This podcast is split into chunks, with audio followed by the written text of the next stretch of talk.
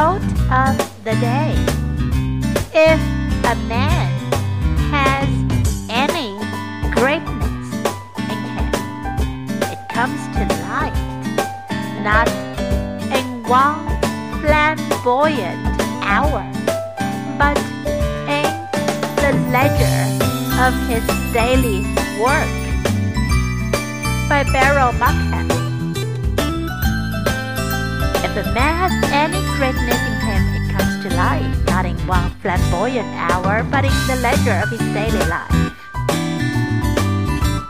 Word of the day flamboyant, flamboyant.